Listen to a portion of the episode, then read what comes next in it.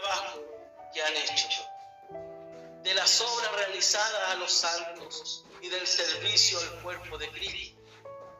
Y que Él recordará todas aquellas cosas y que Él recordará todas estas cosas.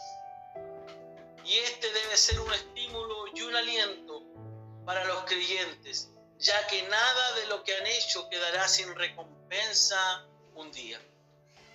Porque Dios no es injusto para olvidarla, hermano.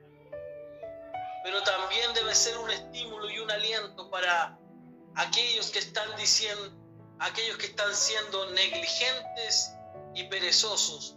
Porque como Dios no es injusto, y como Dios es un Dios justo, aquello también Él lo recordará. Y también un día tendrá su recompensa. El autor sigue estimulando y alentando y animando a los lectores. Y es aquí donde el autor expresa su deseo que cada uno de los lectores siga esforzándose hasta haber realizado su esperanza. Aquí el autor deja ver qué es lo que él no desea que hagan los lectores. Hay un deseo que el autor quiere dejar ver. Lo primero que vimos es que él nos está estimulando, nos está alentando, nos está estimulando a que nos esforcemos, a que sigamos perseverando. Pero también hay algo que el autor quiere hacer ver a sus lectores. Y es, como lo dice en la versión Palabra de Dios para Todos, donde dice, no queremos que se vuelvan perezosos. O sea que, aparte de el autor estar estimulando, alentando y animando a los lectores, el, el autor expresa un deseo, un deseo hacia los oyentes de la carta. ¿Cuál es este deseo? Lo dice el mismo versículo número 11, en la versión Palabra de Dios para Todos, que es la Biblia verde que muchos tienen. Dice, no queremos que se vuelvan perezosos, parte diciendo. La palabra perezoso hermano, tiene que ver con la poca disposición a hacer algo. La palabra perezoso, que requiere esfuerzo o constituye una obligación, especialmente trabajar.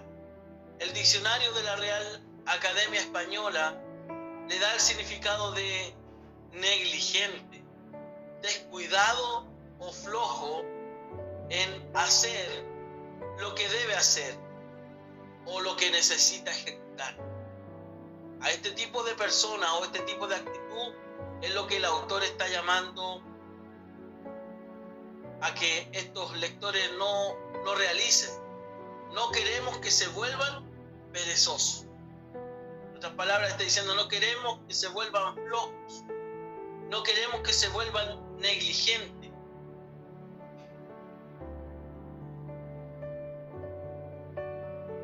Eso es lo que está diciendo el autor. Hermanos, y ya sabiendo el significado de esta palabra, podemos hacernos la siguiente pregunta. ¿En qué cosas estos lectores podrían haber sido perezosos? En aquellas cosas, hermanos, que son parte de las actividades normales de un verdadero creyente. como ejemplo, el estudio de la palabra, la oración, el servicio a los santos, la perseverancia, estas cosas y quizás muchas otras, muchas veces son descuidadas por los creyentes. Cada vez que nosotros estamos escuchando estas cosas, hermanos, debiéramos estarnos haciendo también nosotros la pregunta. Si es que estas cosas están siendo descuidadas por cada uno de nosotros, el estudio de la palabra, la oración, el servicio a los santos, la, la perseverancia, ¿Por qué, hermanos? Porque cuando estas cosas empiezan a ser descuidadas, eh, es un signo de peligro para cada uno de nosotros. Y el autor de los Hebreos sabe la importancia que tiene para un creyente ser diligente y no perezoso. El no ser diligentes en estos medios de gracia nos puede llevar al descuido. Y recordemos, hermanos, que hace algunas clases anteriores estuvimos viendo los peligros de estos descuidos, ya que el descuido, hermano, nos puede llevar a deslizarnos, a apartarnos imperceptiblemente, sin darnos cuenta, y terminar lejos del Señor o separado de Él, llevándose a cabo en nuestra vida la apostasía. Por eso que, hermanos, debemos ocuparnos en estos medios que están a nuestra disposición para nuestro crecimiento y madurez espiritual. Debemos ser diligentes en todas estas cosas. Debemos esforzarnos en estas cosas. Y como decíamos en las clases anteriores, no debemos esforzarnos para obtener la salvación, sino que todas estas cosas, hermanos, son producto de nuestra salvación. Lo que quiere causar el, el autor con estos estímulos, con este ánimo que pretende dar a sus lectores, es a que sigan perseverando. Es que si alguno se está descuidando, es que si alguno está siendo negligente, al escuchar esta carta, pueda tomar cartas en el asunto, pueda tomar medidas ante lo que está ocurriendo con su vida espiritual. Así que no olvidemos, hermanos, que estas cosas que de repente parecen como muy cotidianas para un creyente, eh, estas cosas son pequeños descuidos. Y pequeños descuidos pueden causar una gran catástrofe en la vida de un creyente. Por eso, hermanos, si no somos diligentes en el uso de los medios para alcanzar una mejor condición espiritual, nuestros deseos nunca serán cumplidos. Por tanto, debemos ser diligentes en el uso de estos medios para alcanzar una mejor condición espiritual. Ser diligentes, ser responsables, ser preocupados de estas cosas. ¿Y qué cosas? Por ejemplo, las que mencionábamos antes, el estudio de la palabra, la oración, el congregarnos con los hermanos, eh, todas estas cosas, hermano, todas estas cosas, eh, en todos estos medios eh, que están a nuestra disposición, debemos ser diligentes para ir creciendo, para ir madurando. ¿Para qué? Para que nuestros deseos sean cumplidos.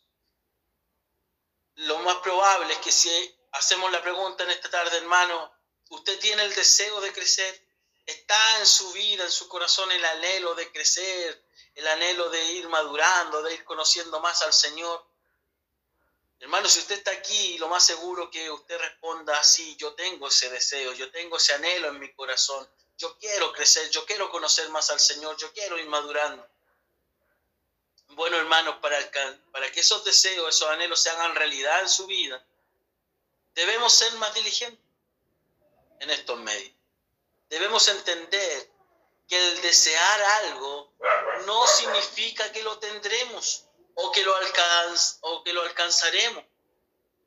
No se alcanzan y no se logran cosas con el deseo que hay en nuestro corazón, que hay en nuestra mente. Como lo leíamos en la oración el día lunes, vamos a ir al libro de Proverbios capítulo 13, versículo 4.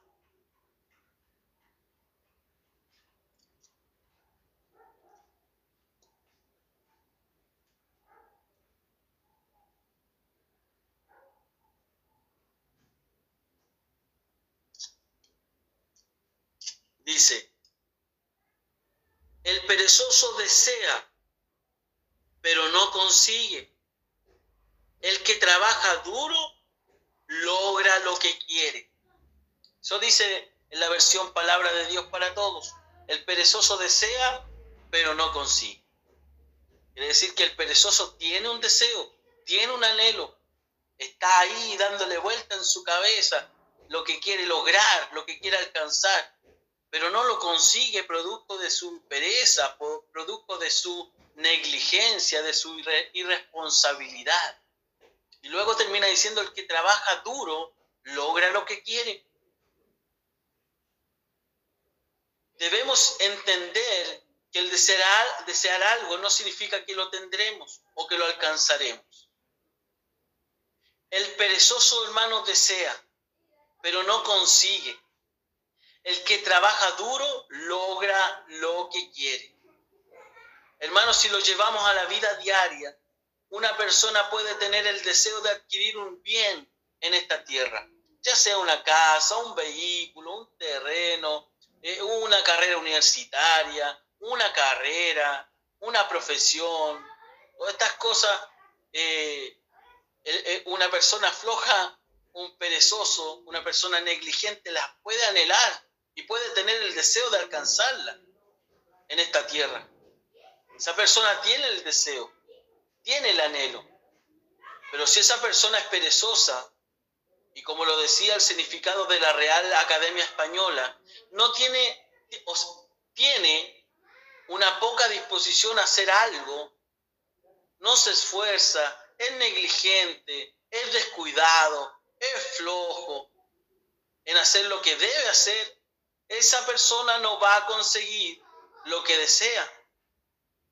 Pero como lo dice el mismo versículo 4 del capítulo 13 de Proverbios que leíamos recién, hermano, si esa persona es diligente, si trabaja duro, logrará lo que quiere.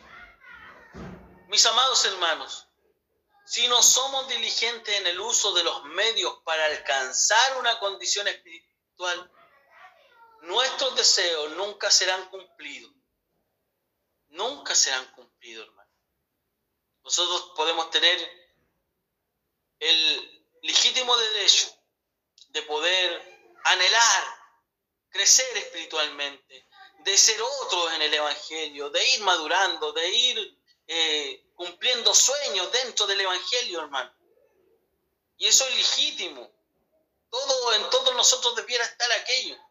Pero hermano, aquellas cosas no llegan de la nada aquellas cosas se van logrando eh, producto de ser diligente en el uso de los medios que tenemos, de los, en el uso de los medios que Dios nos ha entregado, para que nosotros vamos creciendo espiritualmente, para que nosotros vamos madurando espiritualmente, para que nosotros vayamos conociendo al Señor cada día más.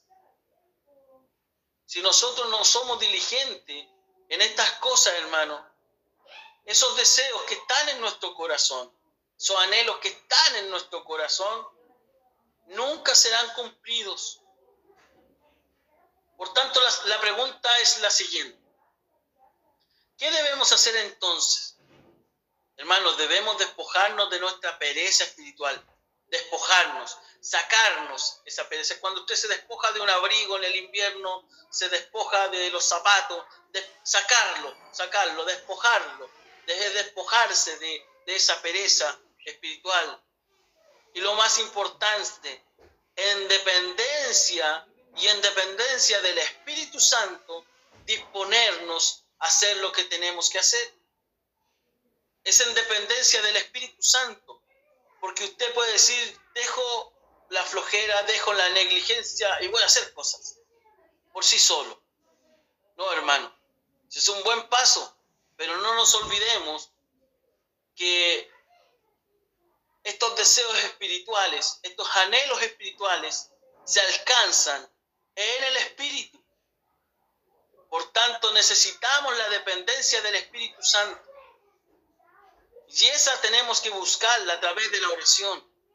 Debemos pedirle al Señor cada vez que oramos. Señor, ayúdanos. Señor, ayúdame a esforzarme, ayúdame a ser diligente. Señor, ¿qué es lo que tengo que hacer? ¿Qué es lo que no tengo que hacer? Y pedirle dirección al Espíritu Santo para hacer lo que tenemos que hacer. No para que, hagamos todo lo que tenemos que hacer, aunque no tengamos ningún deseo de hacerlo. Y muchos quizás dirán, pero eso es hipocresía. Hacer algo sin tener las ganas de hacerlo. Más nosotros decimos, hermano, no es hipocresía. Esto se llama diligencia. Es como cuando el día lunes, si usted tiene que levantarse a trabajar y quizás ha tenido ahí un fin de semana, eh, quizás que lo trabajó o quizás que descansó y desea seguir descansando. Es como levantarse un día lunes en la mañana a trabajar. Usted no desea levantarse a trabajar muchas veces. No creo que yo sea el único que muchas veces el día lunes no dan ganas de levantarse a trabajar. Yo creo que a usted también le ha pasado. No dan ganas el día lunes de levantarse a trabajar. Pero usted sabe que aquello para usted es una responsabilidad.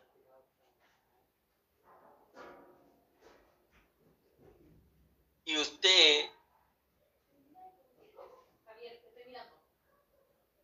sabe que tiene que levantarse a trabajar a pesar de no tener ganas de ir a trabajar. Aquello es ser diligente. Muchas veces eh, eh, usted no tiene ganas de salir a trabajar, quizás producto del cansancio, pero usted como es responsable y es diligente, usted lo va a hacer, porque usted da por hecho que es su responsabilidad como dueño de casa. Es su responsabilidad porque por un montón de motivos. Bueno, para el creyente también, hermano. Muchas veces hay veces que no hay ganas de levantarse a orar. Muchas veces que no hay ganas de abrir las escrituras. Pero hermano, tenemos que hacerlo. Aunque eh, muchas veces no estén las ganas. Porque allí se prueba nuestra eh, diligencia en estos medios de gracia.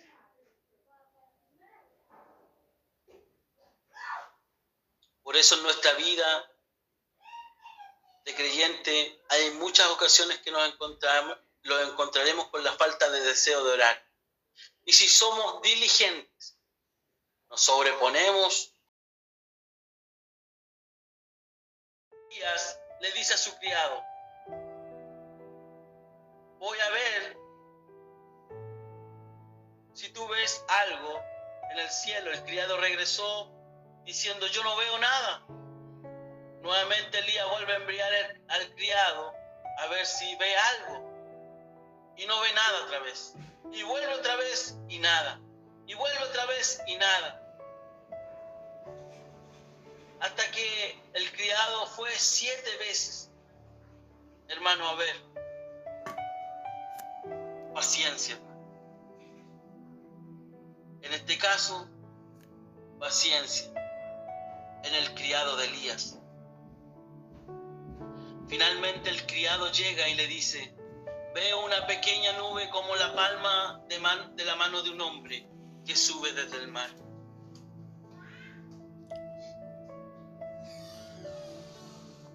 Hermanos, en el desierto desierto más seco del mundo.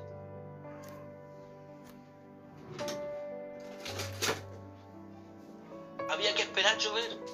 Quizás yo me imagino los cielos azules, ni una sola nube, el sol pegando a 40 grados y Elías mandando a su criado a ver si veía alguna nube, veía alguna señal de, de, de agua, de lluvia.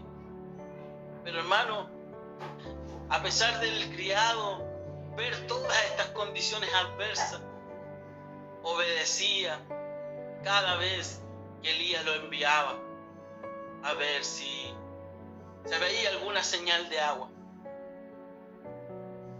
Podemos ver en este criado la fe y paciencia. Hermano, Dios tiene su forma de obrar y Él desea moldear nuestro carácter. Y eso solo es posible en el contexto de la fe y de la paciencia. Tenemos un problema, deseamos ser atendidos de inmediato, atendemos, entendemos que el asunto es urgente. ¿Y saben lo que hace Dios? Dios mueve las cosas de tal manera que todo el mundo esté ocupado y que nadie te pueda atender. Sabe que enseñándote a esperar con fe y paciencia moldeará tu carácter y el mío, hermano. Ese es el Señor. Hermano, nuestro mayor problema no es que nos atiendan. Nuestro mayor problema, hermano, es nuestra falta de fe. Y Dios está moldeando nuestro carácter. Mis hermanos, ¿qué aflicción puede ser mayor que la muerte de un ser querido? Para los que han pasado por aquello, hermano. Pero se recuerda cuando Marta y María mandaron a llamar a Jesús porque Lázaro estaba enfermo. El Señor ni se apresuró. Él esperó pacientemente a que el problema se pusiera peor para mostrar más abundantemente su poder. Lázaro finalmente murió y Cristo lo levantó de los muertos. Este proceso le enseñó a Marta y María a esperar con fe y paciencia. O cuando recordamos el episodio de la hija de Jairo, de este hombre, acudió a Cristo su hija aún vivía, pero el Señor otra vez se entretuvo en el camino, tratando otro caso de la mujer que tenía el flujo de sangre. Y ustedes saben lo que sucedió. La niña muere y Cristo de nuevo la levanta de los muertos. Hermanos, estas historias están en la Biblia, mis hermanos, para enseñarnos algo. Cristo dejó que esa niña muriera para que nosotros aprendamos a tener fe y paciencia. Hermanos, el Señor quiere moldear nuestro carácter. El Señor quiere que aprendamos a depender absolutamente de Él. Con fe, con paciencia, en quietud y confianza. Que Él tiene cuidado de cada uno de nosotros.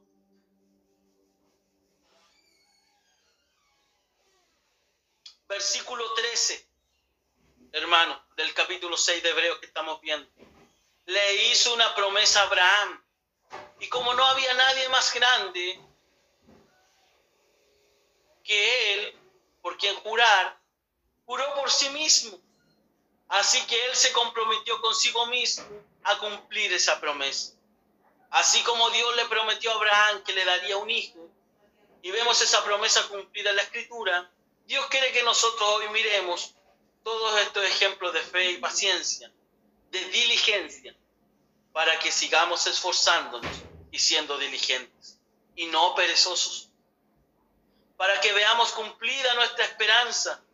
Y nótese bien, mi hermano, que no es para que nosotros alcancemos esa esperanza, sino para que veamos cumplida esa esperanza no hacemos las obras, no nos esforzamos, no es por nuestros méritos que podemos ver esa promesa cumplida un día en nuestras vidas, hermano. Sino que son producto de que estamos cultivando nuestra salvación, como lo dice el versículo número 9.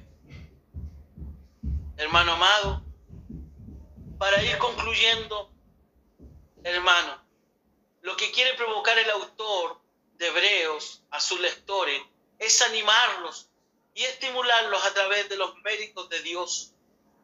Que nosotros, al ver quién es Dios y que Él ha prometido aquellas cosas, esas cosas deben animarnos y estimularnos, a esforzarnos, a ser diligentes en tener fe y paciencia en nuestro caminar cristiano porque Dios es un Dios justo, que recordará todo lo que hemos hecho. Y lo que no hemos hecho también lo recordará. Y Él, que es un Dios fiel, que cumple, cumple absolutamente todo lo que promete.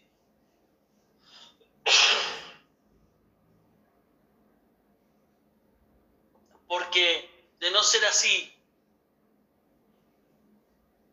esto iría, hermano, contra su propia naturaleza. El que Dios diga algo y no lo cumple, va contra la naturaleza de Dios, porque Él es fiel, hermano. El que Él diga algo y no lo cumpla, es absolutamente imposible. Todo lo que Él promete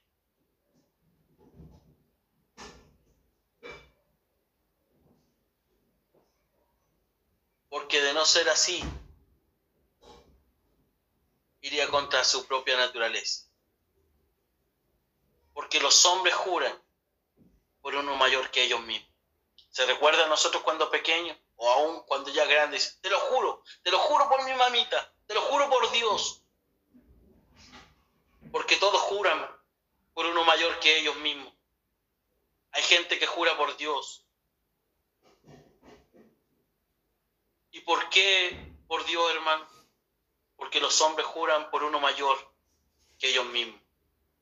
Y para ellos un juramento dado como confirmación, lo juro por Dios, es el fin de toda discusión. Cuando nosotros decimos, te lo juro por Dios, es que queremos poner fin a toda discusión, no se discute más, es así. Por lo cual Dios, deseando mostrar más plenamente a los herederos de la promesa, la inmutabilidad de su propósito, interpuso juramento. Dios juró por sí mismo. Por tanto, hermanos, si nosotros, siendo nosotros como somos, muchas veces para dar una conclusión a algo, decimos, te lo juro por Dios, para concluir el tema, cuánto más, hermano, cuando es Dios mismo que se compromete, que jura por Él mismo, porque no hay otro mayor que Él que Él, hermano, cumplirá lo que Él ha prometido. Que Él no cumpla, hermano, lo que Él nos ha prometido es absolutamente imposible. Imposible. A fin de que por estas cosas inmutables en las cuales es imposible que Dios mienta, lo que lo que hemos buscado refugio, seamos grandemente animados para seguir poniendo nuestra esperanza y confianza en el Señor. Hermano, a través de estas promesas, a través de, estas cosas por las cuales el autor nos anima a seguir perseverando, a que veamos y consideremos las cualidades del Señor, que es un Dios justo, es un Dios que promete lo que Él cumple, perdón, que cumple lo que Él promete. Estas cosas, hermanos, deberán animarnos y estimularnos a cada uno de, nosotros, porque Dios es un Dios inmutable, un Dios que no cambia, un Dios que es fiel. Mis hermanos, que el Señor nos ayude a mostrar la misma solicitud hasta el fin. Sí, hermano, hasta el fin. No te canses para alcanzar la plena seguridad de la esperanza a fin de que no seamos perezosos, sino imitadores de los que mediante la fe y paciencia heredan, las promesas. Y si acaso a lo largo de este estudio te has dado cuenta que has estado siendo perezoso en el cuidado de tu alma, que la desesperanza había arropado tu corazón y te había llevado a descuidar los medios de gracia, mi hermano, no te quedes allí postrado, lamentando tu pecado, lamentando tu negligencia y tu pereza. Porque si confesamos nuestros pecados, hermano, Él es fiel y justo para perdonar nuestros pecados y limpiarnos de toda maldad. Y decir, Señor, perdóname. Yo he estado descuidando la lectura de tu palabra. Yo he estado descuidando la oración.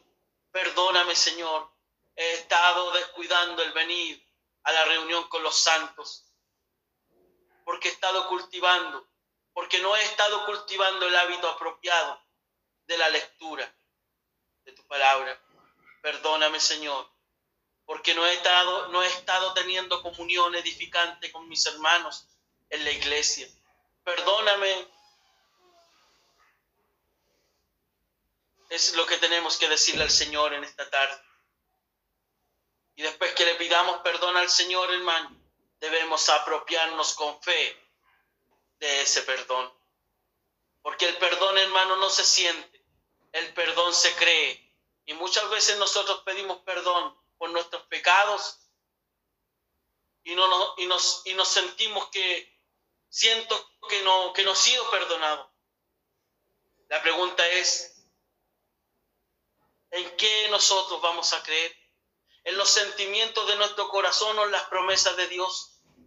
Hermano, si confesamos nuestros pecados, Él es fiel y justo para perdonar nuestros pecados, para limpiarnos de toda maldad. Así que vamos a Dios, pidamos perdón, apropiémonos con fe de ese perdón. Y como dice luego la carta a los hebreos en el capítulo 12, versículo 12, levanta las manos caídas levanta las rodillas paralizadas y haced sendas derechas para vuestros pies, para que lo cojo no salga del camino, sino sea sanado. Hermanos amados, y finalizo con esta palabra de bendición de la, de la misma carta a los Hebreos, capítulo 13, versículo 20. Y el Dios de paz, que resucitó de los muertos a nuestro Señor Jesucristo, el gran pastor de las ovejas, por la sangre del pacto eterno, os haga apto para toda obra buena, para que hagáis su voluntad, haciendo Él en vosotros lo que es agradable delante de Él, por Jesucristo, al cual sea la gloria por los siglos de los siglos. Amén. Que el Señor les bendiga, hermano. Espero que estas clases de que nos llaman al ánimo cristiano, a estimularnos, a considerar estos atributos del Señor, que Él es un Dios justo, es un Dios fiel, es un Dios que tiene memoria, es un Dios que quiere trabajar nuestro carácter, nuestra eh, confianza que nos llama, hermano, a no ser perezoso y nos estimula a ser diligentes eh, en los medios que Él ha provisto, hermano. Usted es un verdadero creyente. El Señor le quiere estimular y animar a estas cosas, tanto a usted como a mí. Pero hermano, que eh, se haya entendido eh, estas, estas clases y que si usted la ha entendido, eh, procuremos irlas poniendo en práctica. Y si usted aún no las ha entendido, ahí nuestro hermano Sergio graba las clases y tenemos la oportunidad de volver a escucharlas una y otra vez. Así que hermanos, muchas bendiciones para cada uno de ustedes. Y si hay alguna pregunta, alguien tiene algo que decir, la oportunidad, hermano.